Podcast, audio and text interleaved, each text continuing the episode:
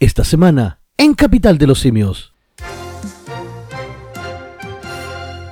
Nuestra palabra de la semana, fuego amigo. Parece que llegó el año nuevo antes. Claro. en Pero cómo tan weón, atacan a la tía Pikachu en Plaza Disneydad. La vuelta al mundo. Delincuentes querían ser invisibles ante la policía. La compensaron con 5 millones de dólares por la muerte de un hijo y los usó para comprarle armas a otro. Mira qué linda la mamita del año. Y nuestro segundo bloque, Chile al día, nuestras noticias y después eh, recomendaciones y mucho más. ¿En dónde? En Capital de los Simios. Uh, uh.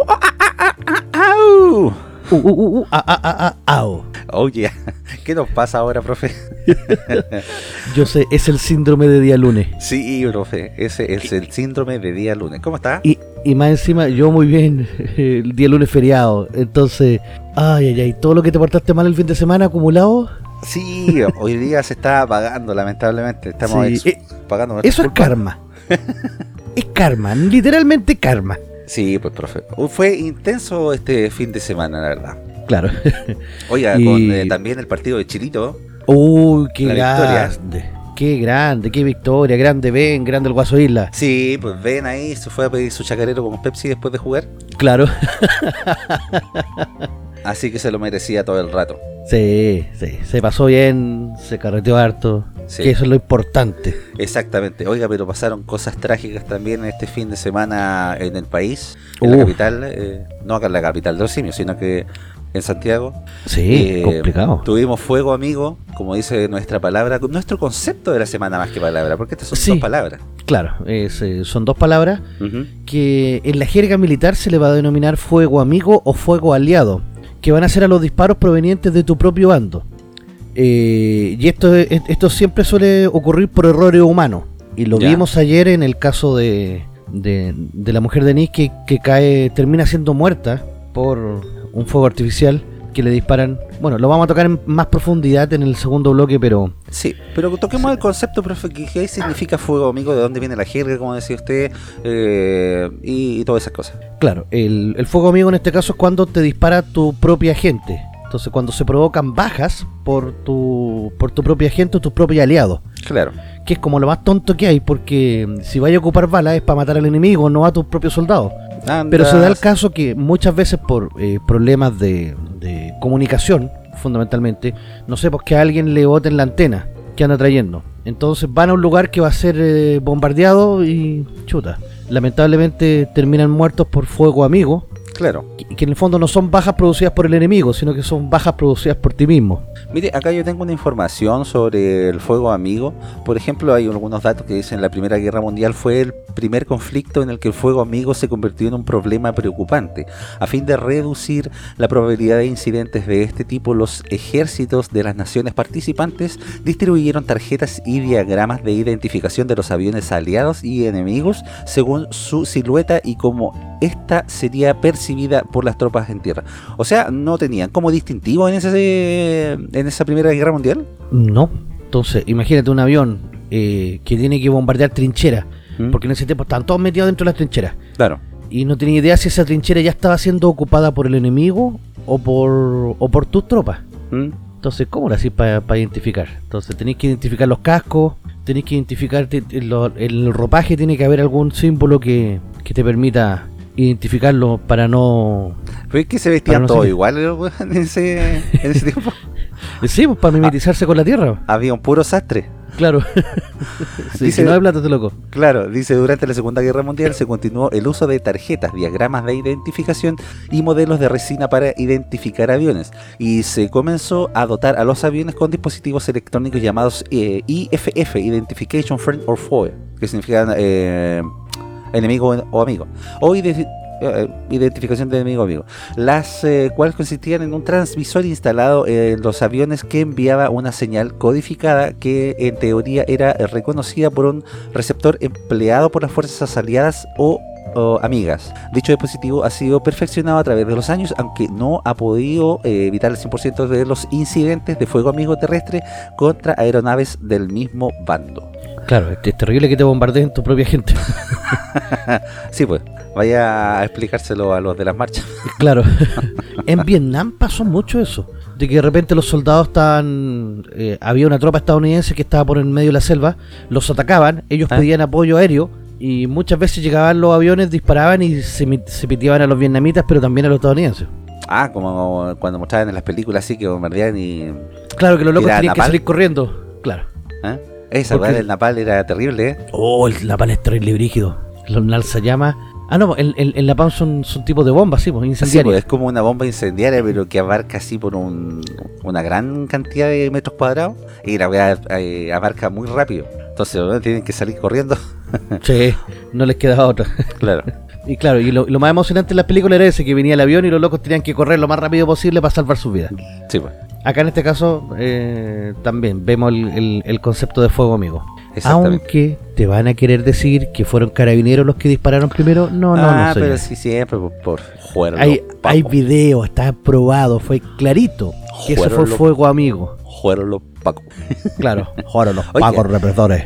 Quien es amigo de todos también es Rolandino IPTV, que tiene la nueva forma de ver televisión, más de 8.000 canales en vivo de Latinoamérica y el mundo, incluidos todos los canales premium de cine, deportes, adultos y más, contenido VOD más 11.000 películas y 800 series, servicio multiplataforma para Smart TV, TV Box, Apple y iPhone, smartphone, tablet, PC, Xbox y PS4. Soliciten su demostración gratis de 3 horas y si mencionan a Capital de los Simios, tendrán un descuento al contratar el servicio.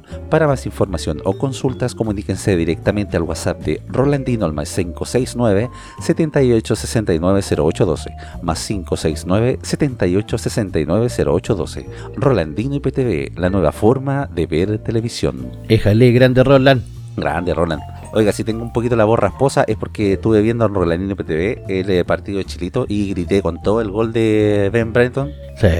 Oye, ah. a pesar de que en esa jugada parecía que no le querían dar la pelota. Sí, oye, parece que hay como, no sé si habrá envidia ahí o, o egos, no sé. Porque va el pase, va Ben y se cruza con el Guaso Isla, pero Ben mm. después como que entiende la jugada y se va al área chica.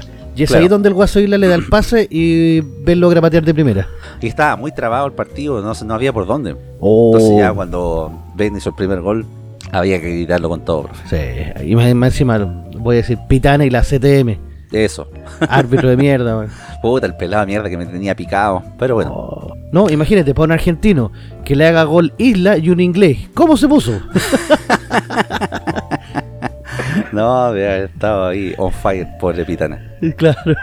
Oiga, la que estaba on fire también era la tía Pikachu. ¿Lo hizo usted o lo digo yo? Dígalo usted nomás, Don Station. Pero como tan weón. Aquí sería honest. Weones o weona, no sé cómo llamarlo. Sí, tocas. bueno, recibiste de tu propio chocolate nomás. Ay, ay, ay. ¿Ah? ¿No te gustó lo que sembraste? Ahora cosecha. ¿Carmita se llama eso? Sí, eso se llama karma. Sí. Pikachu tras violenta agresión sufrida en Plaza Italia. No me van a intimidar. Ah, mentira, salió corriendo. no van a intimidar. apretando cachete cagada de miedo. claro. La constituyente constituyente, que fue expulsada del habitual lugar de manifestaciones en el centro de Santiago, publicó una declaración en que reveló detalles de lo ocurrido. A pesar de sentirme emocionadamente golpeada, tengo mi alma intacta. Oh, ah, qué linda.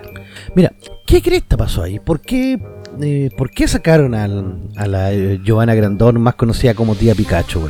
Ah, porque ahora es falla. Es que eso, de verdad, yo me, puse como a preguntarme a mí mismo y me dije mismo, ¿qué crees que le pasa a estos desgraciados? Pero si no les pasa nada, yo como siempre le he dicho, profe, ellos viven en un mundo súper radical, un mundo súper fantasioso.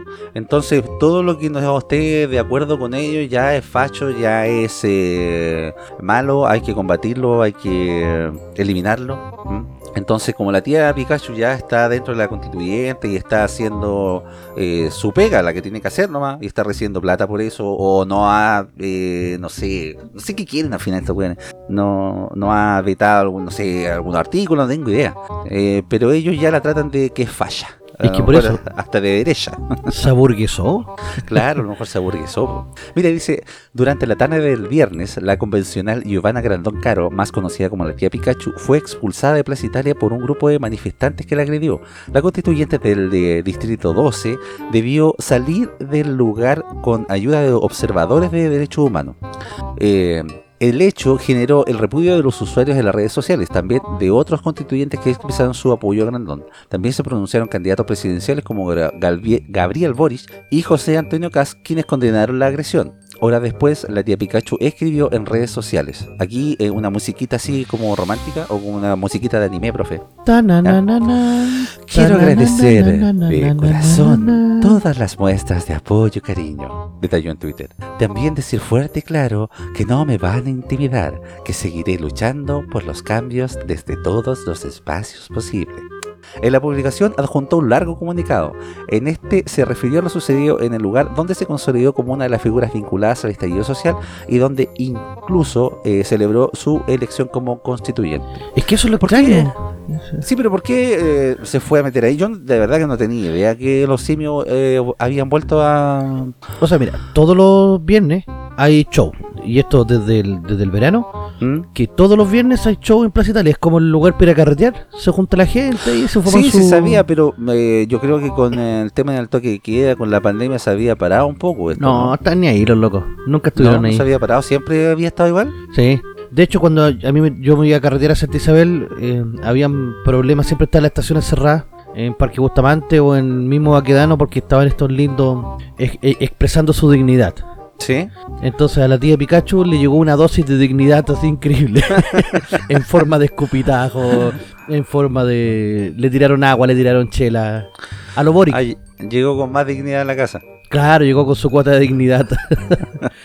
Pero sí no entiendo por qué, siendo que supuestamente la tía Pikachu es parte del, del, de ese pueblo y ese pueblo la escogió, eh, de verdad no sé. Mira, en unos diarios decía que eran partidarios de Boric. No creo que sean partidarios de Boric, no creo, si ellos son zombies, profe, son simios que no son pensantes, esa gente no tiene raciocinio.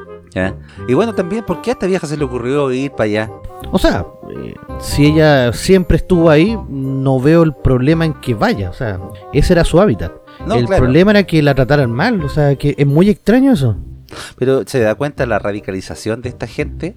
Sí. O sea, pues no sé, ¿por qué la están tratando ya de, eh, de facha, de hasta de ultraderecha también vi por ahí. Imagínense, la tía Pikachu de ultraderecha. Ay, que sería cómica esa cuestión. Es como la Pamela Lagos cuando dijo que en Venezuela que estábamos en dictadura con Piñera. Dice, estos buenos viven en una realidad paralela. Hoy sí, en verdad es bastante extraño. Pero, mira, hay una frase que dijo Danton ¿Mm? en medio de la, de la Revolución Francesa, que era cuando ya todos los líderes estaban empezando a caer, y él también al final va a terminar eh, asesinado. Él dice que la revolución siempre termina comiéndose a sus propios hijos, que en el fondo serían ellos. O sea, como que el, que el vulgo termina atacando a, a sus principales líderes. Y en este caso eh, se puede ver se puede ver que la gente yo vi el video vi dos videos uno en el que mm. ya estaban ya la estaban echando y en otro cuando empiezan a echarla que aparece un grupo y empiezan a gritarle ah vendía y la contra ah guayacule ah, andate de aquí y empiezan ahí como que la demás gente como a envalentonarse así como eh". Y le echan cagando y una vez ya que está cerca del, del teatro de la Universidad de Chile Ahí le empiezan a tirar agua, le empiezan a tirar eh, de todos pollos. vi que hasta un peñascazo le tiraron por. Yo sé, no sé, ah, yo eh, pienso que como, como alguien que vive, no sé, por una población callampa, con delincuencia, eh, le va bien, se va de ahí y después, no sé, pues va a visitar, a lo mejor entra con el poto dos manos y puede que le pase algo. Lo mismo le pasa a día Pikachu. Podría ser. Este, en este sentido. Eh, pero como le digo, la radicalización de estas personas ya superó todo tipo de límites. Y, como te digo, también, no tenía idea que siguen y siguen eh, con el tema de las protestas, con el tema de las marchas ahí en Plaza y a esta altura no se entiende tampoco qué es lo que quieren. Yo ni siquiera sé si ellos saben lo que quieren, la verdad. Es que no sé, no, no creo que sepan tampoco, yo creo que van por ociosos. Bueno, lo que yo alcancé a escuchar dentro del video es que en una parte le decían eh, como un cántico que era así como luchar, luchar a los presos, liberar. Entonces se me imagina que en una de esas, ya a lo mejor ¿Ah? me estoy equivocando, pero en una de ¿Ah? esas la recriminación es porque ella está trabajando mientras existen presos. Porque te acordás que en un primer momento ellos dijeron que no iban a trabajar ni un solo día hasta que no estuvieran todos libres. Ah, claro. Bueno, algunos lo han cumplido, pero... Oye, ¿cachaste que el pelado Bader recibió el sueldo completito de septiembre? Sí, pues fue a trabajar tres días, no, bueno, puta, así cualquiera, Puta lo bueno. Qué rico, qué rico ser constituyente. Sí, va a ser cualquiera. no, y aunque lo reemplacen va a seguir recibiendo la platita. ¿Por qué? Eso es lo que se dice, que no le pueden quitar ninguna atribución, no sé, algo así, eh, aunque lo, lo reemplacen. O sea, va a recibir su sueldo de octubre también íntegro. Exactamente. No como él. Hablando de integridad, no. Sí, pues. Chuta, qué triste, pues. Más encima las asignaciones que se aumentaron. Ah, y digo, digo. hoy estamos mal, profe. Oye, oye, qué terrible. Oiga, eh, bueno, ya para cerrar esta noticia, dice en el cierre la constituyente señaló, a pesar de sentirme emocionalmente golpeada, ya lo habíamos dicho, tengo el alma intacta, la integridad es y siempre será eh, el color que marcará mi senda como madre, esposa, abuela y también como la tía Pikachu. O sea, amarilla. que ella, claro, amarilla. yo que ella no me hubiese sacado nunca el disfraz. para que no supieran quién era. Exacto, no me hubiese sacado nunca el disfraz para que no se supiera quién es. Pero bueno, por buena le pasó facha de mierda. Claro. Hasta que la dignidad saca costumbre. Exacto. Oh, profe, tiene un problema avícola parece. Eh, parece que no. ah, ya. ¿Sí? Este vino conmigo, se va conmigo.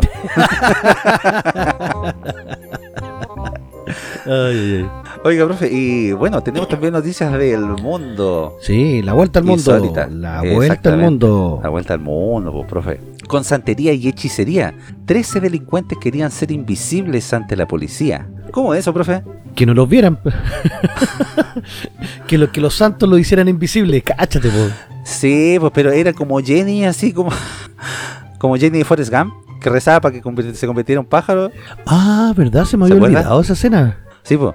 Dice, hacían rezos para que si los descubrían, no encontraran pruebas contra ellos y los dejaran libres. La magia oscura no les funcionó. Dice, la policía logró capturar a 13 miembros de la banda de los costeños en Barranquilla con, eh, que con santería, hechicería intentaban protegerse y evitar ser detectado por las autoridades. ¿Todavía hay gente que cree que esta weá existe? Bueno, está lleno, está lleno. Sí. Incluso se encomiendan a la Virgen de los Sicarios y a la Santa Muerte. Ah, pero esos son los mexicanos. sí, pero el culto igual está llegando a Chile. Ah, bueno, sí. Dice, los allanamientos contra un grupo, contra el grupo delincuencial eh, uniformados encontraron velas, eh, muñecos con plumas, eh, imágenes satánicas y otros elementos para la realización de rituales. Supuestamente con esa santería y hechicería ellos van a tener una protección de lo que no se hacen visibles, dijo el general Luis Hernández, comandante de la policía de Barranquilla o sea, de superpoderes. También fueron encontradas oraciones al santo juez, que las utilizaban para evitar que elementos probatorios cuando la policía hubiese llegado al sitio del allanamiento se los encontraran, agregó el oficial. Pero la santería y hechicería no le funcionaron a los 13 capturados de la banda de los costeños, señalados de homicidio, homicidio y extorsiones a transportadores y comerciantes. ay, ay, ay, qué terrible. Diosito, Diosito, hazme invisible para que no me lleven. Claro. la cuestión específica, así como santo juez que no encuentren ni una prueba. Hazme transparente. Claro. Pero mira, que se vengan a Chile. Acá, aunque hayan pruebas, no importa, no los van a dejar presos. No, si acá, el paraíso, el delincuente. Sí, acá no van a tener ningún problema, así que vénganse para acá no, acá los, acá los fiscales le van a dar la pasada. Si necesitan algún algún documento oficial, también lo pueden sacar en comisaría virtual. Claro, no van a tener problemas, así que hay que estarse comentando a santos hueones que no le van a servir. Claro, para poder delinquir eh, con tranquilidad, pues, profe. ¿Mm? Eh, ahora van a tener que encomendarse a otro santito para que no le hagan el hoyito en la cárcelcita. A San Patente. Claro, a San Patente. Pobrecito. bueno, van a tener que recoger el jabón nomás. Ay, qué idiota más grande, Oiga, pero tenemos eh, de la vuelta al mundo por partida doble en este capítulo. Oh, sí. Sí, pues, porque tenemos otra noticia también de esas insólitas que pasan en el mundo, de una mujer que la compensaron con 5 millones de dólares por la muerte de un hijo y los usó para comprarle armas a otro. ¿Qué mierda? ¿Tal le compró un tanque? Claro, sí, como para los verdes. O sea, la mamita del año. Sí. Una mujer fue detenida luego que se le acusara de utilizar con fines delictivos un dinero que se le había entregado de modo compensatorio, compensatorio digo, por la muerte de uno de sus hijos a manos de la policía. Oye, igual, harta platita, ¿eh? Sí, pues cinco palitos verdes, no es malo. Así cualquiera. Mm. Ah, por eso que aquí buscan eh, compensaciones los que, según ellos, fueron... Eh, los pacos de adeno. Claro, fueron agredidos por los pacos de adeno. Cristian López es la Cristina López, perdón, es la protagonista de esta historia. Ella vive en la ciudad eh, californiana de Madera y hoy enfrenta 22 cargos por tráfico de armas. Todo comenzó en abril de 2021 cuando recibió la suma de 4.9 millones de dólares como parte de una compensación por el asesinato de su hijo de 16 años, Isaías Murrieta Golding, eh, mientras este huía de los oficiales que intentaban arrestarlo. Eh, allá en Estados Unidos pasa esa cuestión, o sea... Sí. Bueno, el tema de las compensaciones sí, es súper fuerte, pero se supone que está dentro de un contexto de una detención, ¿no? Claro, que si el loco estaba arrancando y después no le encuentran ningún medio probatorio, la mujer puede mm. pedir la indemnización. Ah, bueno, sí.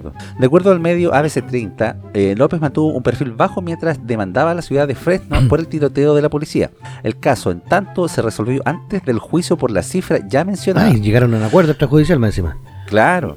Tras una serie de averiguaciones, los investigadores del condado de Fresno llegaron a la conclusión que una seguidilla de asesinatos se relacionaban con la muerte del hijo de Cristina López. Claramente esta familia se ha experimentado en este tipo de comportamiento, dijo la fiscal del distrito del condado Fresno, Elisa Snicktam. Ahora ha continuado tomando el dinero que recibió de la ciudad de Fresno para comprar una casa donde vive, además de gastar miles de dólares en armas que, a su vez, se la dio a su, a su hijo de 14 años. Mira qué linda la mitad del año lo puso de guardia en la casa. Es que mira, le faltan dos años más para que se lo vuelvan a matar y volverá a tener plata. Ah, de veras. Negocio, son como son como un banco de ahorro o algo así los cabros chicos. los fiscales aseguran que López compró armas y se las dio a su hijo para que las distribuyera entre los pandilleros. Mira, más encima formando una, un clan, una mafia ahí. Claro. Si para eso también quieren la plata acá. Oye, la cuestión rara, de verdad no entiendo. O sea, acá existe este tipo de compensaciones, se han dado este tipo de compensaciones por algún hecho eh, que haya tenido, por ejemplo, carabinero o algún rama de la Fuerza Armada. Sí, sí, se han pedido compensaciones, pero no al nivel de los 5 millones de dólares. Y ahora, como está el dólar, imagínense. Claro. No, se han pedido compensaciones. Por ejemplo, ahora había un proyecto de ley para compensar a todas las personas que habían tenido pérdida ocular. Ah, ya. Y le iban a dar un par de lentes de sol. Claro, un par de lentes de sol para que no tuviera problemas. claro. No, me parece que la, cifra era como de 80 millones por cada uno. ¿A 80 millones? Sí, una cosa que no, no le iban a ver venir nunca. ¿Sí? Oiga, estaba pensando en un negocio, pero es como medio cruel. Ya. Así, eh, sacar una marca de lentes by Gustavo Gatica. ¿Cómo se llama esta otra que está como candidata a diputada a senadora? By ah, la que Fabiona Campillay. claro, sí, pues. Ahí los dos en, eh, los, eh, en las publicidades. Campillay Sunglass. Campillay. Usted es diabólico. The new style from design. Sería bueno, se vendería caleta, güey. Es cierto, se vendería caleta. Bueno, se le podrían distribuir ahí también en Plaza de Dignidad. Claro. Para que estén a la moda. Exacto. Oiga, profe, vamos a una pausita y ya volvemos con nuestro segundo bloque de Chile al día, eh, comentando las noticias que se vinieron esta semana. Sí, se viene bravo, se viene bravo. Sí, pues, exactamente. Vamos a una pausita y ya volvemos.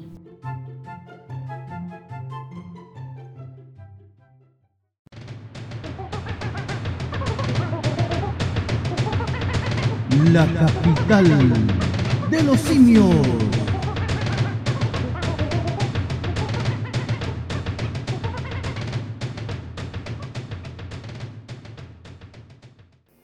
Quédate en casa con Rolandino y PTV, la nueva forma de ver televisión.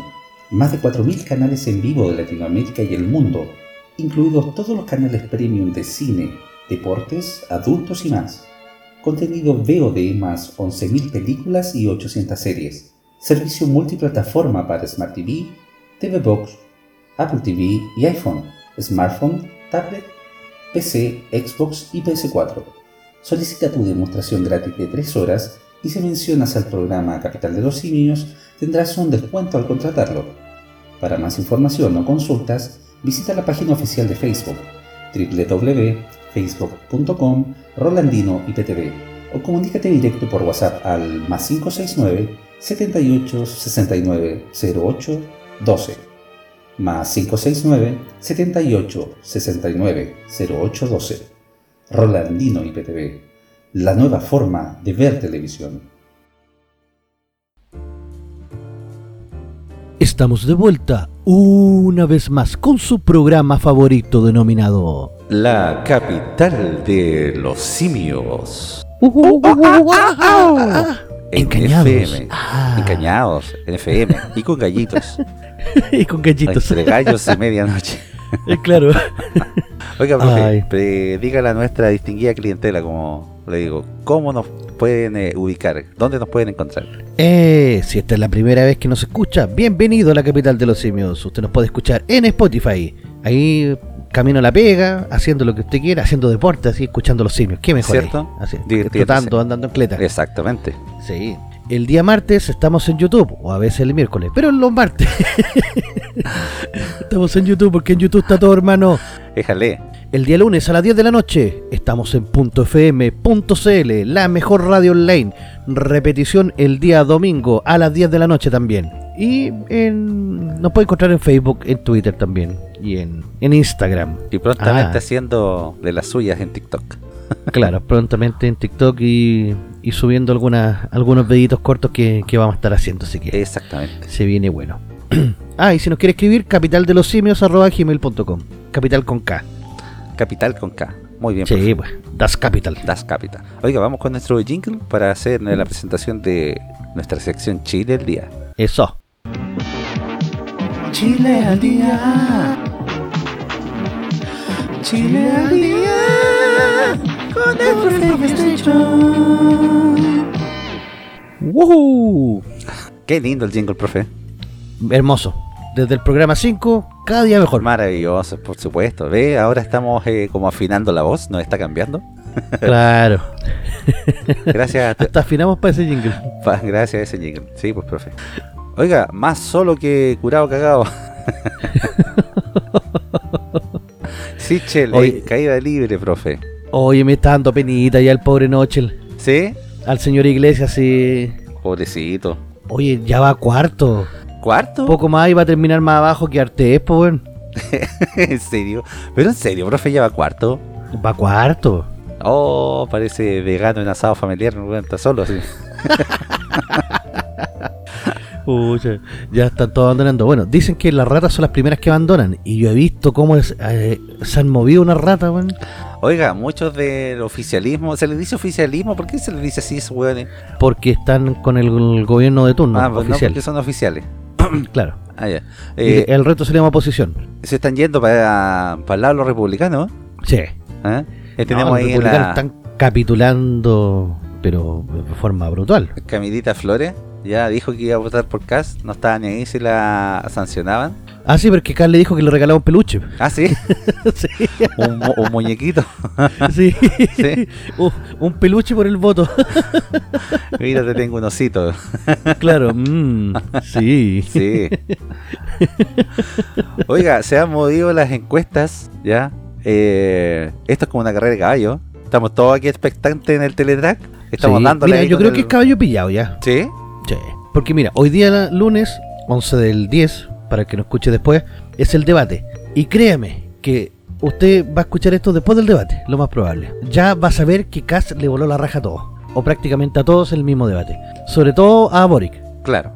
Entonces va a ser súper importante y eso le va a hacer que suba punto y que Boric baje punto. Porque según la última encuesta Cadem, Boric va con 21%, Katz sube a 18%, Yanna Proboste sube a 13%. Ah, y sube. Sichel sí, subió. ¿Sí? Sí, subió de 10 a 13. No era Valentín de Adobe, yo pensé que no subía más. Sí. Pero hasta, hasta ahí se va a mantener. Y Sichel se queda con un 10. Franco Parisi 6, Meo 4 y Artés con 1. Pero si lo vemos sostenido en el tiempo, esto es increíble. Eh, Sichel partió con 29, me parece. Sí, con 29 puntos y bajó a 10. Oiga, pero tanto bajó, ¿por qué? ¿Qué, qué lo fue que lo afectó tanto a Sichel? O, o, o fue porque siempre ha sido el weón, ni chicha ni limonada, siempre ha sido tibio. ¿Le habrá Yo afectado eso? Fueron varios factores. Yo creo que el debate, el tema del 10%, yo creo que ese le afectó mucho y em- empezó a bajar. Eh, ¿Qué otra cosa? Ah, el tema del, del gobierno propiamente tal. Claro. Que, el de los Pandora Papers. Que como él es el candidato oficialista, todos los cagazos que se manda el gobierno se van a reflejar en él. Entonces está complicado el tema. Porque, por ejemplo, Gabriel Boric partió con un 24 y se ha mantenido en una línea, ha llegado incluso hasta 25, pero ahora está en 21. O sea, se mantiene constante, no, sube ni baja. Don Walo no ha, no ha, claro, no ha cambiado mucho o radicalmente su porcentaje.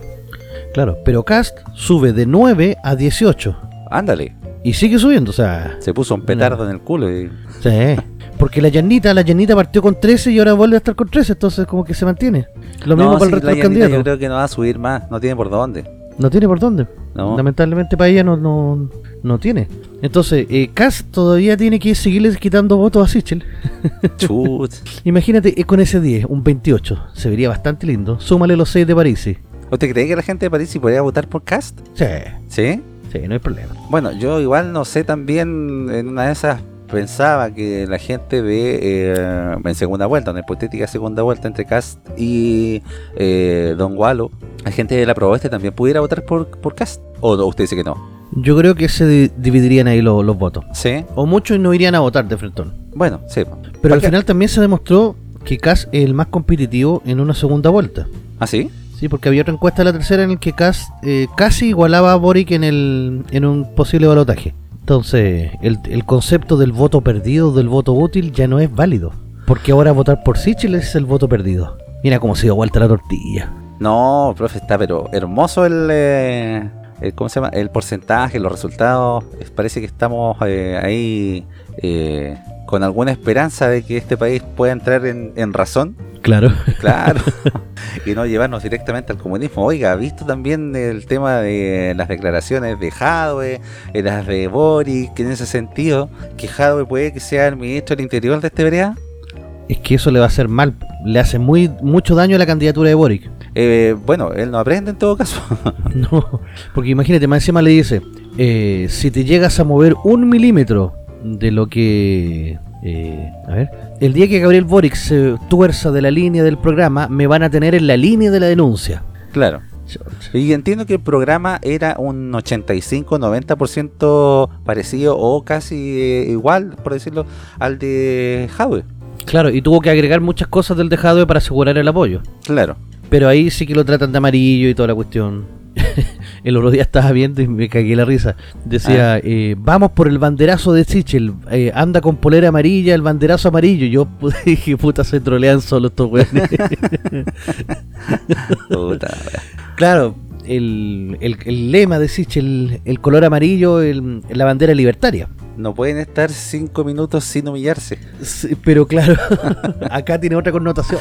No, claro, obviamente, pues, profe. Así que Lord God Emperor ya va segundo, afianzado viene en el segundo lugar, eh, pillando a Sichel. No me sorprendería que la próxima encuesta o la otra, la que viene, ¿Mm? la como digo, dependiendo de si que queda en la cagá quede, porque va a quedar la cagá. Ya están convocados para los días 15, 16, 17 y 18 manifestaciones en todo Chile. Más con lo que pasó ahora que lo vamos a tocar en un, en un momento más. Claro. eh, está como la excusa, por así decirlo, para salir y dejar la cagá. Oiga, profe, en este debate que se viene, ya participan París y Meo también. Solo mío. Solo Meo, París y no. No, no lo dejaron. ¿No la dejaron? ¿Que No, la por no señora? estar en Chile. Ah, Según París se dice que es porque estaba TVN. O sea, porque, perdón, Canal 13 eh, se hizo cargo del formato. ya. Entonces por eso no lo quisieron incluir. Oiga, y eh, también he visto por ahí que el eh, guatón eh, de la fruta se ha negado bastante a hacer eh, debates. ¿Y estará en este pasada? En este va a tener que estar, no le queda otra. Ah, ya, porque este es un debate oficial. Sí. Pero creo que en, en alguna oportunidad Cast lo había invitado a debatir en algún otro formato, en algún otro momento, ¿o no? Sí, po. Sí. porque el- lo que pasa es que hubieron varios encuentros en el que estaban todos los candidatos, menos Parisi y Boric, porque a Parisi, según él dice, que no lo invitan. ¿Ya? En el Herede, por ejemplo, que fue el- la semana pasada, eh, hubo un, un cruce súper interesante entre Meo y, y Cast. Yo creo que Meo igual salió jugando, entre lo que pudo. Ese fue de los empresarios. Claro, al que no quiso asistir Boric, bueno, Artés tampoco fue, pero Artés daba lo mismo. Ese viejito un chiste, po. Sí, pero a otro encuentro Boric tampoco había querido ir, un encuentro de regionalización que tampoco fue. Mm. Entonces estaba eludiendo los debates. Y Cas, obviamente, le dijo, ya, pues, donde quieras, si te invito. Y Boric lo trata de trolear y le dice, vámonos a Panamá. ya. Por el tema de los papeles y toda la cuestión. ¿Pero Cas tiene alguna eh, connotación en ese tema de los papeles? No, no, no, sino que fue simplemente como para como para tirársela así, de que él podría estar implicado en alguna de esas cosas. Ah, claro. Entonces, al final, el, el Boric no, no quiere debatir porque sabe que va a perder. Bueno, que no tiene argumento tampoco el, el Boric. Pues si el, eh, el Mochati se lo comió con papa. Oh. Se lo sirvió. O sea, que hablemos al tiro de ese tema mejor. Sí. Mochati le echó un escupito. le dijo, cabrón, cabrón, ven para acá que te voy a ocupar, le dijo. Mira, sé que el otro día, el, el jueves pasado, porque esto fue el día miércoles, ¿Eh? porque el jueves jugó Chile. Sí. Entonces, el, el miércoles pasado, yo estaba viendo bueno, quería quería ver una porno, entonces abrí X video y me encuentro con la entrevista de Mochati a Boris.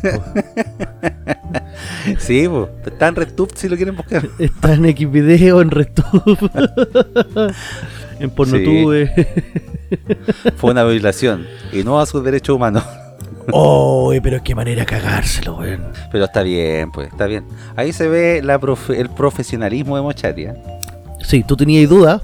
¿Ah? Dijiste la semana pasada que a veces se podía poner un poquito blando. Sí, yo la verdad que tenía bastantes dudas sobre Mochetti, porque yo eh, de repente veo las columnas y, y es como blando en algunos aspectos. Yo sé que tiene que ser bien eh, centrado y no tirar ni por un lado ni por otro, pero sí a lo mejor falta un poquito de, empuje a, a Mochetti, pero en este caso no, fue pero notable. Parte al tiro preguntando primero por el tema del, de la experiencia que tiene con el trabajo. Claro, ¿cuál trabajo dijo?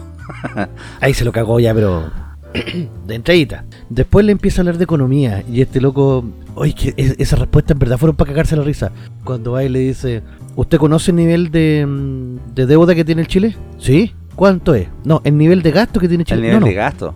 El nivel de deuda. Sí, el nivel de gasto que tiene el chileno. No, weón. Te estoy preguntando por el nivel de deuda. Ah, no, no lo conozco. no, pues fue al revés, pues, profe. ¿Era al revés? Claro. Lo que pasa es que le preguntaba por el nivel de gasto. Y el otro decía, ¿el nivel de deuda? No, el de gasto. Ah, es que el nivel de deuda, no, el de gasto. Y ahí dijo, no, ya me rindo. sí. Y después, ¿qué fue lo que le preguntó del. Eh, algo del PIB? Pero no me acuerdo qué fue. pero le preguntó así como, ¿usted lo conoce? Sí, claro. ¿Y cuánto es? Eh, eh, no, tengo, la cifra en este momento. Oh, ¿Viste? Y los otros quieren elegir a este gobierno para que lo gobierne. Pero si ellos no tienen ni idea de economía, así queda lo mismo. Bueno, sí. Bueno, a él. ¿Cómo se llama el, el, que lleva la, la, campaña de Boric? ¿Cómo se llama el, tipo? El, el asesor, no sé. El asesor, no sé cómo, cómo llamarlo. Eh, pero hace poquito dio como una entrevista y dijo que eh, su gobierno no iba a ser para nada pro, pro crecimiento. ¿ah? Y lo dejó, dejó bien en claro. Es que eso es lo insólito, o sea... Eh, ¿Cómo no va a ser pro crecimiento? Según el Boric dijo que quería crecer un 3,5, pero fue un número que se le ocurrió. Bueno, en serio, porque cuando le dicen, ¿cuánto va a crecer su gobierno? No sé, no tengo una bolita de cristal. No, no, pero con el core en 3,5 le empezó a explicar Mochati. ¿Mm? Y él decía, eh, no, no, yo quiero crecer un 3,5. ¿Cuánto creció Bachelet? No tenía idea. ¿Cuánto creció Piñera? Tampoco. Tiró números por tirarlo.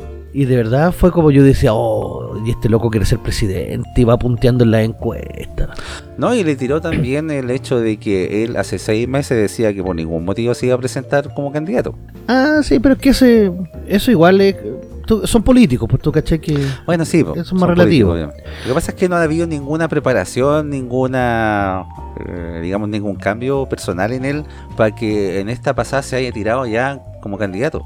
O sea, que esté más preparado, no, está más preparado. Él dijo que tiene un equipo atrás de gente preparada. Pero ¿por qué no se postula ese equipo entonces? Que se está postulando él. Sí, pues. Bueno, el equipo que apunta a él, yo creo que es solamente el Partido Comunista, nadie más. Claro, uno que, otro de, convergencia social, los ciudadanos.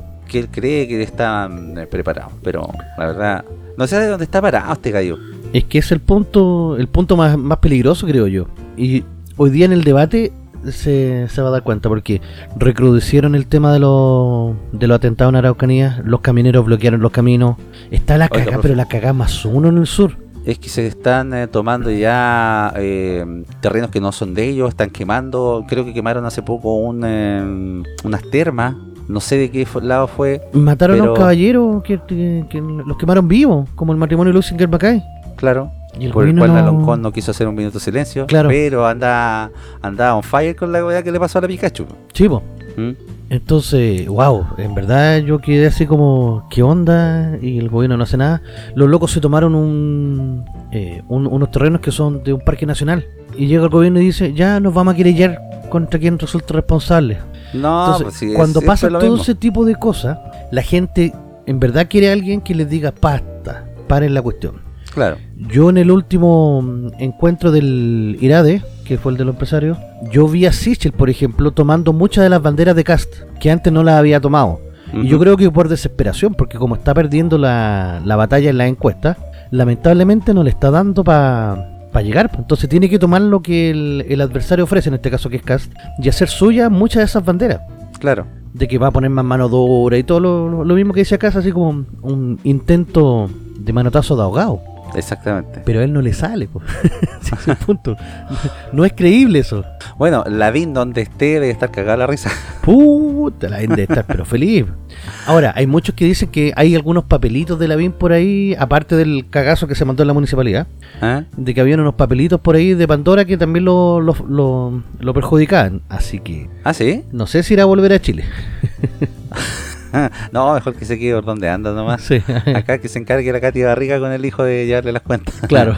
Mandarle un poquito de plata nada más. en todo caso. Oiga, profe, eh, tuvimos también eh, marchas en la capital esta semana. Ujú. ¿eh? Marchas que terminaron muy mal. Sí. Esta marcha yo no sé si estaba autorizada, no tengo idea de lo que era. Creo que era de las etnias mapuche o de los indios. No tengo idea cómo llamarlo.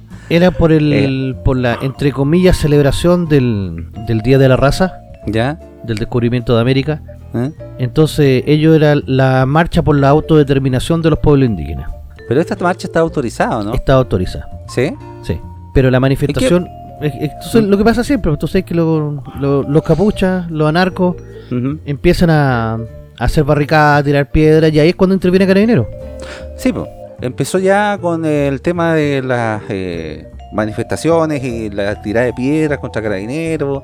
eh, pero ¿en qué contexto se dio esta cuestión de que eh, muere la estudiante de Derecho, creo que era, Sí. ¿eh? por un eh, fuego artificial? Mira, el, ocurre que, por lo menos por lo que yo pude averiguar, de lo que cuentan ellos mismos, que ella eh, se acercó a Carabinero eh, para pedirles que por favor eh, dejaran de, de agredir a los, a los manifestantes, que los dejaran tirar piedras y hacer bombas eh, y barricar tranquilos. ¿Sí? Sí, sí, sí, eso es, en el fondo era eso. Sí. Y que no les tiraran más agua y toda esa cuestión. En eso, alguien le tira un fuego artificial a los pacos y este fuego artificial le cae ahí en el cuello y se la pitea. Oiga, y tan fuerte fue este tema del fuego artificial que... Porque yo vi el video, y cuando este gallo, porque tiene varias eh, tomas el video, o hay varios videos desde distintas tomas, y el gallo tira el fuego artificial y Carabineros ni se inmuta, obviamente porque anda bien preparado y anda bien eh, protegido. Pero la galla eh, como que cae al suelo al tiro o, o, o- o se- o la hieren de inmediato cuando explota este, este fuego artificial. Claro, le explota en el cuello, le tiene que haber reventado el cuello, eh, tiene que haberse desangrado ahí en ese momento, porque ella muere al final en la, en la pota central que estaba ahí cerquita, en la ex Claro. pota central, pero ella estaba en pabellón, la estaban operando cuando muere. Entonces tuvo un largo rato entre que recibió el proyectil y murió. Ahora, hay muchos de los que están por el lado de los manifestantes que dicen que fue Carabineros que le tiró una bomba lacrimógena en el cuello. Y según los videos, según la Pero- GoPro del mismo Carabinero, eh, según toma aérea, según todo lo que tú queráis, eso es eh, inconcebible. O sea, Pero es imposible, o sea, por los videos que hay, porque se han tomado como, o han habido videos de, de todo ángulo y todo tipo, como le decía. Y hay un video que es de una cámara GoPro que trae un carabinero y se ve claramente cuando ella se acerca a los carabineros a pedirle no sé qué cosa, eh, ingresa como a esta este grupo de carabineros que estaban ahí parados y de repente sale el eh, fuego artificial y explota ahí, cerca de carabineros. Como le digo, carabineros ni sin motor porque como andan protegidos con casco, andan con una cuestión también los, en el cuello carabineros. Aparte del eh, chaleco antibal y todo eso. Sí. Y la tipa cayó inmediatamente al suelo.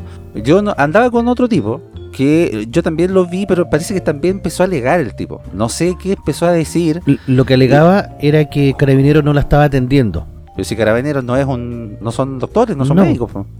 Entonces lo que hizo Carabineros fue en el fondo protegerla mientras llegaban los especialistas. Claro, ¿qué, ¿qué va a hacer un carabinero ahí, en esa situación? ¿Qué va a hacer una persona que no tiene idea? No, pues no queda mucho que hacer ahí tampoco. No queda mucho que hacer, ¿verdad? Entonces estaban después las brigadas de, apoyo que supuestamente son las que están para salvar a la, a la gente que, que, recibe algún tipo de proyectil o alguna cosa. La brigada Ejen, así se, hacen llamar. Ejen, sí. Claro. Debe algún significado. Y andan con disco de, de, de, antena de DirecTV. Sí, oye, qué cuática la cuestión. Son ordinarios. Sí. Entonces con eso son como su escudo y ellos fueron los primeros en llegar a atenderla. Y los pacos los dejaron ahí tranquilos, así como ya ¿Mm? Traten de salvarlo ustedes mientras llega la ambulancia. Y hay un video donde se ve claramente el tipo que dispara este fuego artificial que eh, los veedores de los derechos humanos están al lado de él. ¿Están al lado? Al lado. Sí. ¿Eh? Y no dicen absolutamente nada o no hicieron absolutamente nada. Yo no conocí ningún informe en donde digan estos tipos que, eh, que este delincuente fue el que disparó este fuego artificial. Es que nunca van a querer reconocer que fue fuego amigo el que terminó matando a, a Denis. Sí, pues. Bueno, y nos faltaron también las eh, declaraciones de los políticos, ¿ya? Yo había visto una declaración por ahí de mm, Camilita. ¿Qué dijo Camilita? Camilita dijo la brutal represión, esto fue en Twitter, la brutal represión de fuerzas eh, especiales en la marcha de hoy terminó con una dolorosa muerte de Denis Cortés. Debe aclararse cuanto antes las responsabilidades y por qué Carabineros no permitió la atención oportuna tras resultar, eh, tras resultar herida. Rabia, tristeza e indignación justicia para Denise. ¿Mm? Ay, ay, ay. Sí, pues justicia para Denise que pillen al desgraciado que, al que, lanzó el fuego artificial. Ahora, claro, y la madre de la mujer fallecida pide ayuda a testigos y acusa que Carabineros no dejó pasar la ambulancia. Eso es lo que estaba alegando. ¿Mm? Pero claro, esta muerte bien sentida, ojo, para para los más zurdos ¿Ah? Y para los que están ahí en la lucha y toda la cuestión y los que van siempre a protestar y todo. Porque eh, Denise era una de las personas que se encargaba de ir a ver a los que habían caído a la comisaría, de llevarles calcetines para que no pasaran en el calabozo con los pies mojados por el tema de los guanacos o que los mojaban. Como que se preocupaba mucho de la gente que, que, era detenida y estaba siempre ahí. Se supone, los amigos dicen que eso la motivó a ella a estudiar eh, eh, Derecho porque quería ir ella y defender a los, a los manifestantes que, fueran detenidos. Entonces, eh, en nombre de ella se van a empezar a hacer muchas cosas. De hecho, ya el día de ayer, durante todo el día, estuvo, todo el centro del tránsito cortado porque están con barricada y empezaron a hacer eh, corte en distintas partes de Santiago y se va a seguir haciendo. Porque se va a, se va a transformar en una mártir. 2019, profe? Sí, ella se va a transformar en una mártir. Bueno, ya se transformó en una mártir de la lucha. Independiente de que haya sido por fuego amigo. Bueno, si estos hueones agarran cualquier cosa o cualquier persona que, que haya tenido este tipo de incidentes, lo agarran como mártires. Sí. Y los ponen como en su lucha, aunque hayan sido, no sé, en el caso, por ejemplo, de este mapuche, como era el... El Catrillanca. El Catrillanca, que era un delincuente mierda, entiendo. No importa que haya sido un delincuente mierda. Es una víctima de la lucha. Claro. Bueno, Así es la verdad que el comunismo, profe. Eh, lamentablemente, eh, esa ley que se hizo en 1948 debería estar eh, rigiendo en nuestros tiempos, pero Duró 10 años nomás. Mi único 18 de octubre es el de 1840, 1948. Exactamente. la voy a dejar ahí nomás, la voy a dejar ahí, busque, busque. ¿Qué, no, ¿qué pasó esa fecha? Mejor, pues, profe. Explíquela mejor, profe. El día, para que sepa. El día que se dicta en el diario oficial la ley de defensa de, la democracia, pues, o la mal llamada ley maldita. Sí, pues mucha gente no conoce esa historia. La verdad que cuando yo me enteré de esa fecha, eh, empecé a investigar y claro, es la famosa ley maldita en que se abolía cualquier eh, rastro de eh, el Partido Comunista y se dejaron muchos también simpatizantes o también gente que estaba en, en, ejercicio en el Partido Comunista se les dejó sin, sin la actividad que llevaban ellos, ya sean diputados o, o personas de, de por ejemplo, sindicatos y cosas así. Y lo más cómico ¿Eh? es que los comunistas ayudaron al gobierno a llegar al... ¿Ah, sí? sí. ¿En qué gobierno se vio eso, profe? En el de Gabriel González Videla. ¿Y los comunistas le ayudaron a llegar al poder? Sí, po. ¿En serio? y le saca la ley a este comunista. ay, ay, ay, ¿qué fue? Eh, eso es cómico, güey. ¿Y después por qué se abolió esta ley? Porque yo entiendo que duró solamente 10 años. Sí, lo que pasa es que consideraban que era ilegal que, la gente no pudiera expresar, y antidemocrático, que no pudiera expresar su, su opinión. Entonces dijeron, ya, sí, son comunistas, no van a hacer tanto daño. 70. ¿Usted cree que sería bueno sacar una ley así eh, a estas alturas, en estos tiempos? Mira, es que no sé si el comunista en sí es el problema, yo creo que el problema es otro. Son más los grupos anarcos, son, son, son otros eh, movimientos más descolgados del PC, que son más de izquierda y son los que dejan la caga. Yo creo que por ahí debería El comunismo usa estos movimientos descolgados, pues lo usa como tontos útiles. Sí, sí, pero tendría que ser del tendría que ser el, el Partido Comunista y otros movimientos más. Claro, porque este es como la cabeza pensante de estos, de estos movimientos y de todas las cagas que van quedando para después tomarse el poder por la mala. Y, yo la verdad no sé, eh, la pienso y en una de esas podría ser como, como conveniente tener una ley que pueda abolir el tema del comunismo como tal. Porque si, por ejemplo, en Alemania está eh, prohibido cualquier eh, manifestación hacia el nazismo, ¿ya? Que es un movimiento radical, el comunismo también es un movimiento súper radical. En Ucrania está prohibido el comunismo. En varios países. Entiendo que en Polonia también. Deberíamos seguir el ejemplo de esos países de la senda del desarrollo. Bueno, sí, pero no se preocupe, por profecía vamos a hacer Nueva Zelanda. Ah, verdad, verdad. Sí, nos falta poquito. Nos falta poquito. Oiga, vamos a una pausita y ya volvemos con las recomendaciones y mucho más en Capital de los Simios.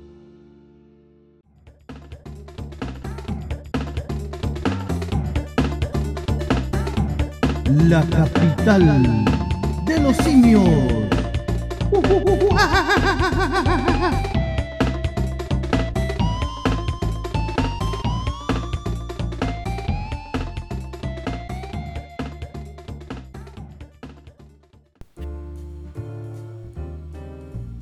Estamos de vuelta una vez más con su programa favorito denominado La capital de los simios. Con gallitos y todo. Casi sin voz. Sí, casi sin voz, profe. Fue intenso este fin de semana. ¿ah? Oh, Oiga, todo esto, ¿por qué fue eh, feriado este fin de semana? Este, este lunes, fin De semana, este lunes, claro. Este fin de semana largo que tuvimos es porque antiguamente, el 12 de octubre, se conmemoraba el Día de la Raza. ¿Ya? Y agrupaciones mapuche y ligadas a otros eh, etnias eh, se enojaron y dijeron, no, esto es racismo, ¿por qué celebramos a, nuestros conquistadores? Entonces se llegó a un acuerdo y se elimina ese feriado y se deja el día del, el día de el, encuentro de, los mundos, por así decirlo, es como más y de las culturas primitivas. Y se deja el, ese mismo fin de semana que cae el 12, va a quedar o lunes o viernes, dependiendo de cuándo esté más cerca. Encuentro de los mundos. Me imaginé a Tom Cruise ahí. claro. Y esto se va a dar principalmente porque, y aquí viene el, Nuestro porqué de la semana. Nuestro porqué de la semana, que es la gran coincidencia. Yo creo que es la, la coincidencia o el cueazo o el hecho, eh, ¿cómo decirlo? Eh, fortuito más grande de la historia de la humanidad. ¿Sí? Sí, este es, yo creo que es el hecho más grande en la historia de la humanidad, este hecho fortuito. Y es la llegada a América de Cristóbal Colón un 12 de octubre de 1492. Primero, porque Cresta llega Colón a América. Él no tenía idea que estaba en América. Él pensó que había llegado a una isla cerca de Japón. Cacha. Anda, más perdido, No, estaba terrible perdido. Él decía que la Tierra era redonda. Ojo, ya se sabía que la Tierra era redonda. Ese es un mito que decía de que la gente pensaba que la Tierra era cuadrada y que te iba a caer. Claro. El drama es que habían calculado mal el diámetro de la Tierra. Entonces para Colón lo calculó mucho más chico. De hecho, 10 veces más chico de lo que es la, en, la, realidad. ¿Sí? Sí. No tomó en cuenta un cálculo que ya había hecho Eratóstenes, que era prácticamente... Tenía el diámetro de la Tierra casi, casi exacto. Que se lo hizo... Eh, habían dos ciudades, una en Tebas y la otra en Alejandría. Entonces, el día más largo, él se daba cuenta de que en, en Tebas había un arco de sombra al mediodía. Y en Alejandría no, en, Alejandría estaba el, no había sombra en el mediodía. Entonces él contrató una persona para que fuera contando los pasos, desde Texas, o sea, desde Alejandría hasta Tebas. Llegó y iba caminando, un paso delante del otro. Llegó con el conteo de los pasos.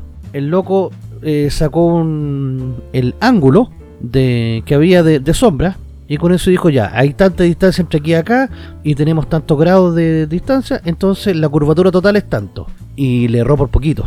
Ah, por griegos, griegos. Estos locos, estos jóvenes tenían tiempo para hacer eso. si no había tele, pues, profe. No había YouTube. No había tele, no había nada y yo... Había que gastar el tiempo en algo. Claro. es el, el, el genio de lo griego. Claro. Entonces, eh, todo esto va a partir propiamente tal cuando en 1453 cae la ciudad de Constantinopla a mano de los turcos otomanos. ¿Por qué es tan importante esto? Porque los turcos van a cortar las rutas de comercio, la ruta de la seda. Y en España, Portugal y por lo general en, Europa se consumía mucho los productos eh, de la India y de China. Los aliños, que por ejemplo el azafrán, la pimienta, la canela, el té, entonces todo eso no se da en Europa, se, trae desde Asia. Entonces llegaron los portugueses y dijeron, ya, esto es tan de choro, no quieren dejarnos pasar, vamos a darnos la vuelta por África, aunque nos salga más largo. Y empezaron con los barquitos a darse la vuelta por África y llegaron a la India y, y pudieron comercializar. El drama es que los españoles también querían. Ah, también. Sí, pues, pero los portugueses no los dejaban, les cobran peaje. Entonces, Cristóbal Colón, un marinero genovés, va y dice, ya, ¿sabes qué, mi reina? Yo, yo tengo otra ruta, pero sí tengo que darme la vuelta por el otro lado. La reina va y le dice, eh, pucha, ¿sabes qué? Nos gastamos toda la plata en liberar a España de los musulmanes, que fue también en el mismo año de 1492, entonces las arcas están vacías. Y aparte como que no le tengo mucha fe a tu, a tu proyecto, la verdad.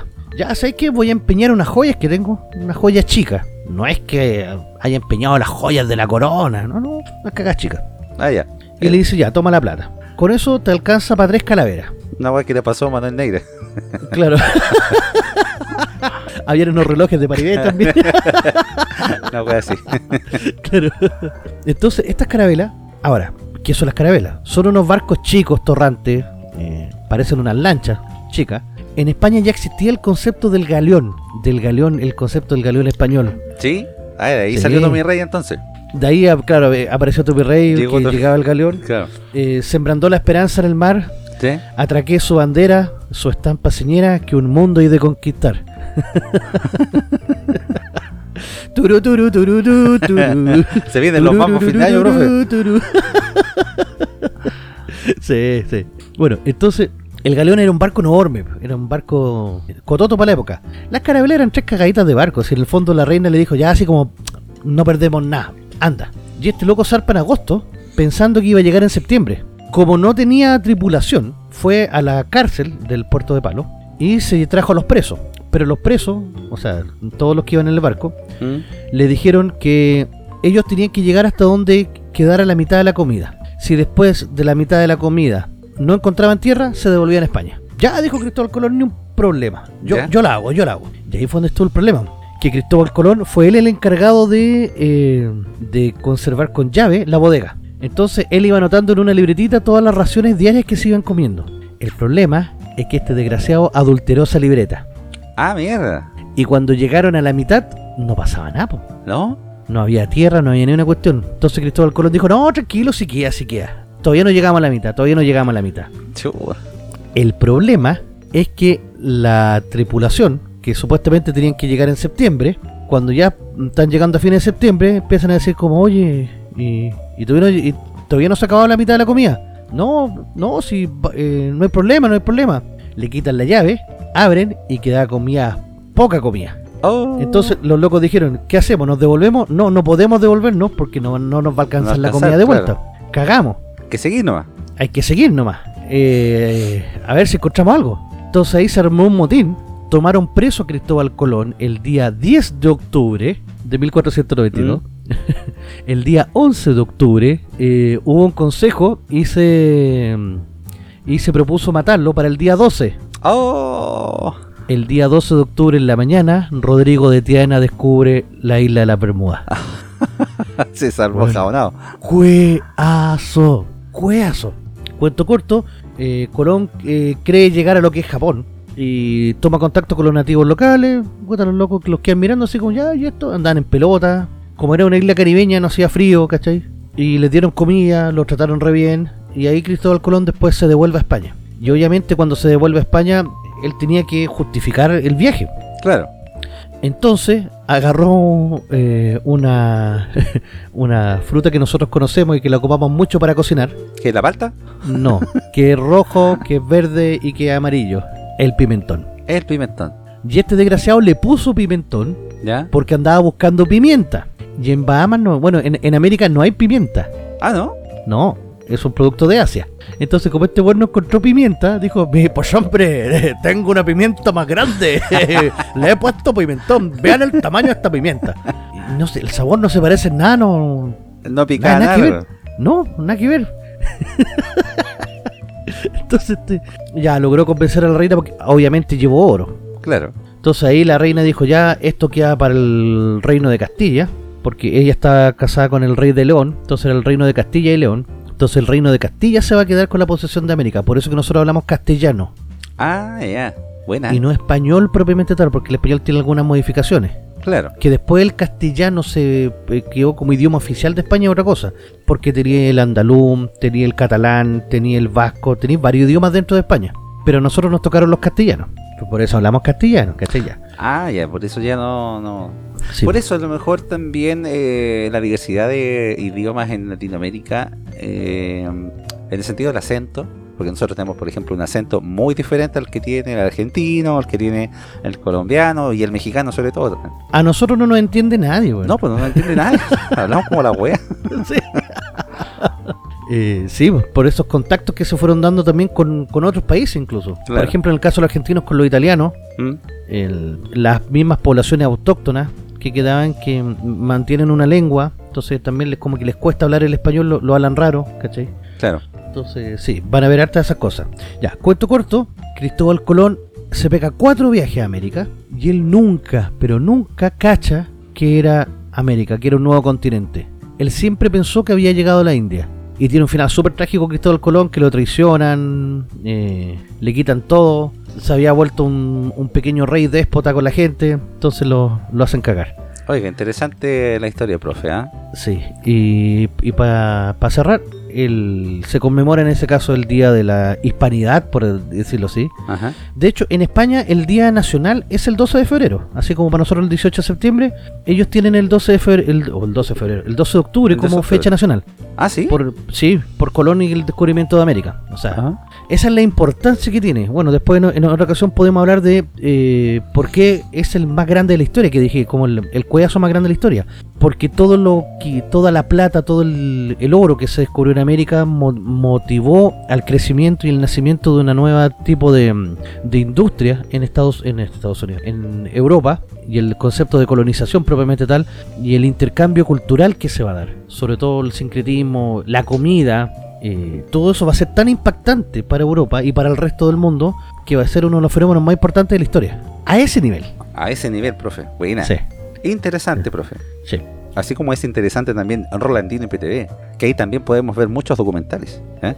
Porque trae la nueva forma de ver televisión. Más de 8.000 canales en vivo de Latinoamérica y el mundo, incluidos todos los canales premium de cine, deportes, adultos y más. Contenido VOD más 11.000 películas y 800 series. Servicio multiplataforma para Smart TV, TV Box, Apple y iPhone, smartphone, tablet, PC, Xbox y PS4. Soliciten su demostración gratis de 3 horas y si mencionan a Capital de los Simios tendrán un descuento al contratar el servicio.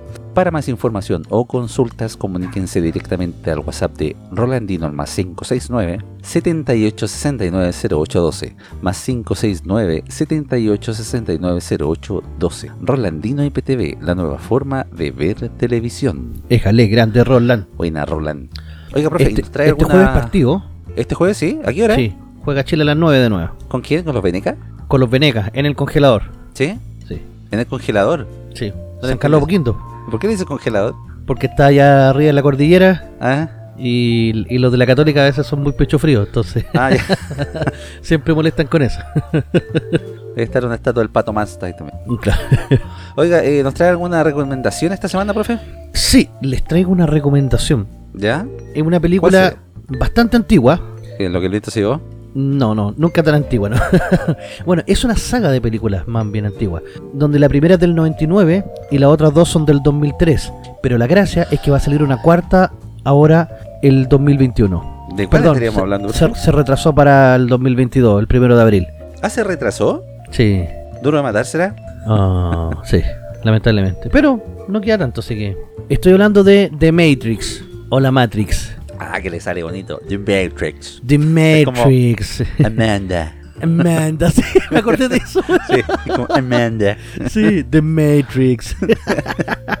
sí, el película yo creo que es el que no la haya visto, por favor, véala, véala, porque debe ser una de las eh, obras fundamentales en la en la Cineteca Mundial.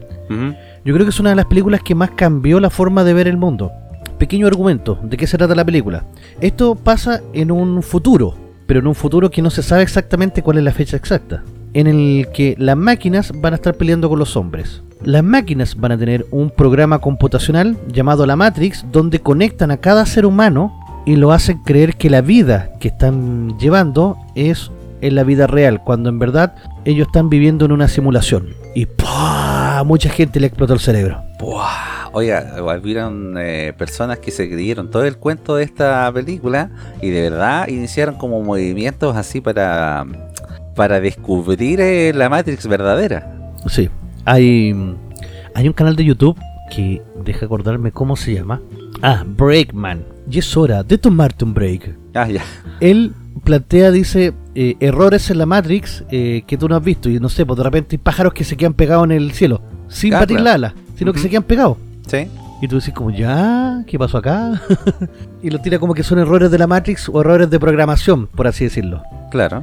La película, como te digo, fue un boom pero brutal. Imagínate que entre las tres primeras películas se gastaron 363 millones de dólares y ganó 1.633 millones de dólares. Ándale. Se forraron. Ándale, o sea, se forraron. Los hermanos Wachowski en ese momento, que ahora son las hermanas Wachowski, o sea, le tuvieron tanta plata que hasta se cambiaron de... Puta, lo de que hace la plata y el ocio, profe. Sí, sí. Eh, son la- lo- las creadoras de esta historia. Creadores, profe. Eh, son mujeres ahora, pues bueno. ¿A dónde? Si lo ven igual. No, se- no se están operados. a- ¿Ah? Están operados. Sí, pero igual tienen que afeitarse en la mañana. los. A los 40 se tienen que hacer el examen de próstata. claro. igual se lo tienen que hacer, pues sí. Entonces, vamos a tener a nuestros personajes principales, que va a ser Neo, que es el, el principal, que va a estar encabezado por el... eh, uy, ¿cómo se llama este desgraciado? Keanu Reeves. Keanu Reeves, perdón. Eh, Morfeo, que va a ser el- como el, el- el- el capitán de la, de la nave y que va a estar buscando el elegido. Trinity, que va a ser su... eh, ¿Cómo se llama? Su interés Su amada, amoroso. Exacto. Claro. Y para mí el más importante, el agente Smith. bueno. No, Está- la gente Smith. Qué bueno el personaje del agente Smith. Notable. Es un agente que está trabaja en la Matrix para, para proteger a la Matrix. Entonces tiene que matar a todos los intrusos y a todo el que no esté... Es como el eh, antivirus. conectado. Es como un antivirus, exactamente. Es una película que la primera es bastante filosófica. eh, tiene bastantes escenas que cambian por completo la acción de la época. Esa clásica escena donde el loco se echa para atrás y las balas le pasan rozando. ¿Sí? O, o esa cámara de velocidad que gira en 180 grados para que, la- para que te muestre la persona en, en el aire haciendo un movimiento, fueron, eh, ¿cómo decirlo? Tan rupturistas para la época que hasta el día de hoy se siguen ocupando. O sea, muchas de las cosas que hizo Matrix en el año 99 eh, fueron fundacionales para el cine que tenemos en la actualidad. Entonces, es una de las películas que, y más, se lo recomiendo porque yo la vi en su tiempo, yo la vi hasta en el cine, y ahora la reví con mi padre. Y sabéis que envejecieron súper bien. Envejecieron súper bien. Tan... De hecho, yo encontré mejor ahora las películas que la primera vez que las vi. ¿La entendió mejor, profe? Yo creo que también eso, sí. Yo creo que ¿Sí? también eso, eso, pasó. Sí, pues. Obviamente yo creo que la generación que vio estas películas en su momento eh, fuimos bien jóvenes como para entender todo este esta maraña y estas conspiraciones y todas estas cuestiones eh, y más nos dejamos llevar por todos los tipos de efectos especiales y por la acción que había en, la película que por la trama y el argumento entonces ahora volver a verla ya con un poquito más de madurez es eh, más recomendable igual sí de verdad les recomiendo que la vean y que vean también de Animatrix. Animatrix. Amanda. sí, pues profe. Oiga, es muy importante ver Animatrix porque así va a entender mucho el contexto de varias escenas de la película o muchas cosas de las películas. Sí, porque más encima te hace, eh, te explica en el fondo eh, cómo ocurrió la guerra entre las máquinas y los seres humanos. Claro. Y, y es bastante brígido el concepto que, que, te entregan de cómo los humanos fuimos dándonos golpe tras golpe contra nosotros, así como cómo fuimos tan weón. Exactamente. Y hay un videojuego que se llama Enter the Matrix. Hay dos, profe. Ah, chuta. hay dos videojuegos. el primero entonces se llama Enter the Matrix, el otro no tengo idea cómo se llama. Se llama The Path, the Path of Neo. Así se ah, llama. Ya. Pero tengo entendido que también te explica estas cosas de la Matrix que no te lo explican en, en otros lados. Bueno, si usted es videojugador, es muy importante también si, va a ver las películas, si va a ver Animatrix, eh, juegue estos jueguitos de la duología de Matrix en eh, PlayStation 2, Xbox eh, clásica, porque estos juegos son bastante importantes en cuanto a la trama del juego, o sea, de la película y de la historia de Matrix. En el primer juego Enter the Matrix, tú juegas con. ¿Cómo se llama la minita, la novia de Morfeo, la negrita? No me acuerdo. Eh, eh, eh, Pero se acuerda de ella, ¿no? Sí, sí, sí. Ya, eh, bueno, para los que vieron la película saben de quién estoy hablando. Ella tenía un compañero que también era chino, oriental, no sé qué mierda.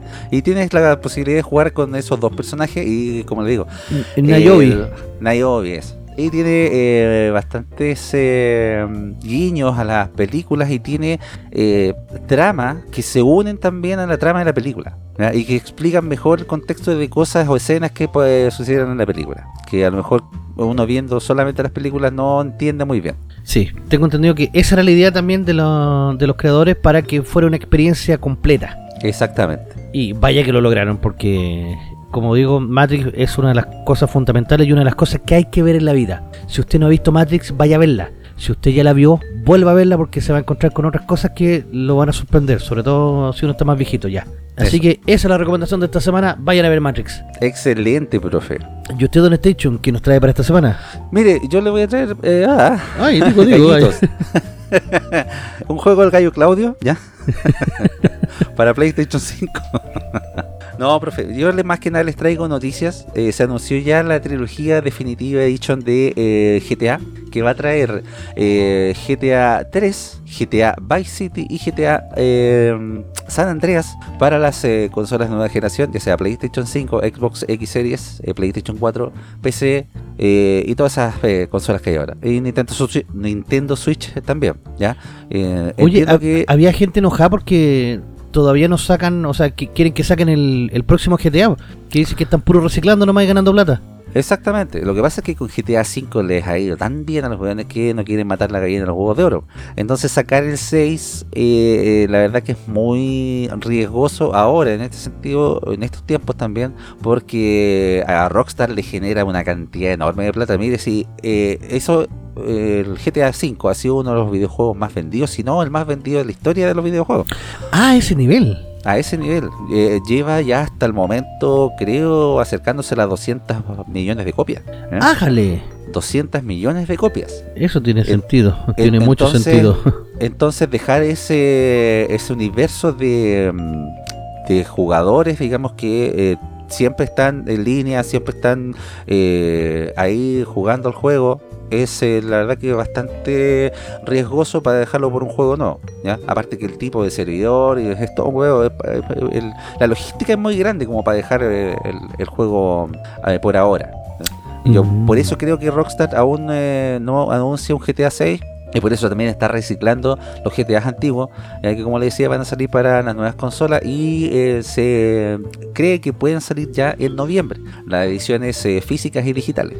Ah, buena. Lo que sí, eh, chuta, para la gente que no lo ha jugado y que no los tiene en formato físico, vale la pena eh, a lo mejor eh, reservar esta trilogía porque va a estar llegando en el orden de los 45 a 50 mil pesos.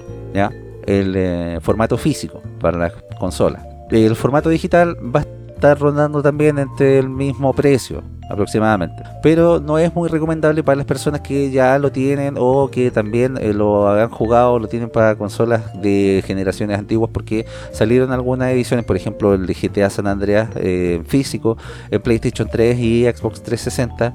esto igual va a traer mejoras el, em, en los gráficos, pero siempre va a conservar la esencia de los eh, juegos originales de, GTA. Ah, eso es bueno. Así que no va a haber un cambio gráfico eh, muy grande.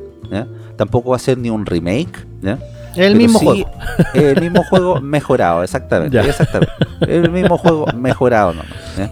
Vamos sacando platita. Chiquin, Vamos sacando platita. Exactamente. Bueno, esta trilogía si usted eh, más o menos va a los datos, ya ha vendido entre 60 a 65 millones de copias. Ya. Que no es poco para hacer un juego de, GTA. ¿Mm? Así que tengan ojo ahí y eh, mi, recomendación es que mm, la esperen para noviembre aproximadamente. Creo que se va a lanzar en esa fecha, no está todavía la fecha definida, pero sí se va a lanzar este año. Y también se va a lanzar una, versión eh, para teléfonos móviles eh, en 2022, creo que por ahí por febrero o marzo. o sea, es un excelente regalo de Navidad. Exactamente, un excelente regalo de Navidad. Así que paso el dato por ahí. ¿Ya? Uy, qué coincidencia. Mira, me regalaron. Exactamente. y lo último, profe, es que ya se han compartido algunas imágenes del rodaje de eh, The Last of Us por parte de HBO. Ah, bueno. Así que también les invito a ver eh, algunas fotitos, algunos videos también que hay sobre algunas locaciones que se están de, eh, mostrando ¿ya? de lo que va a ser la serie.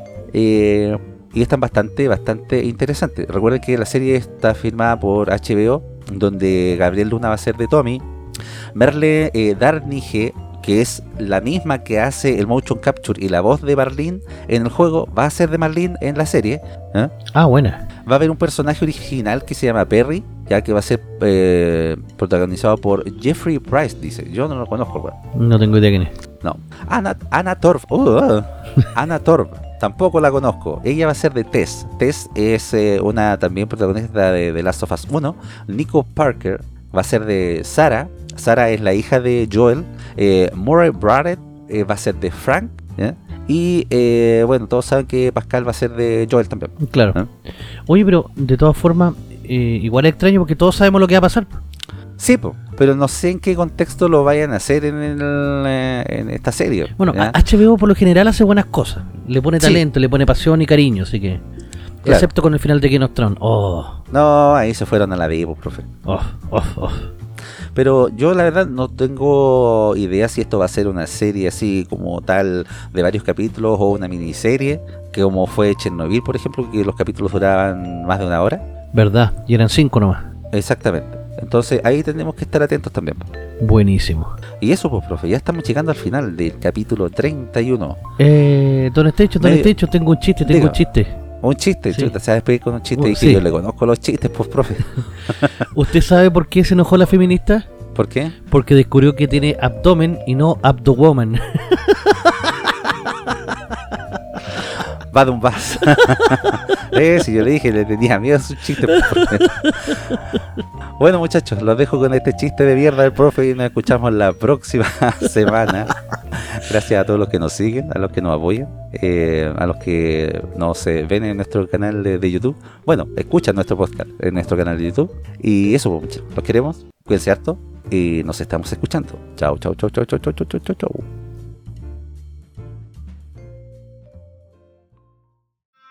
la capital de los simios.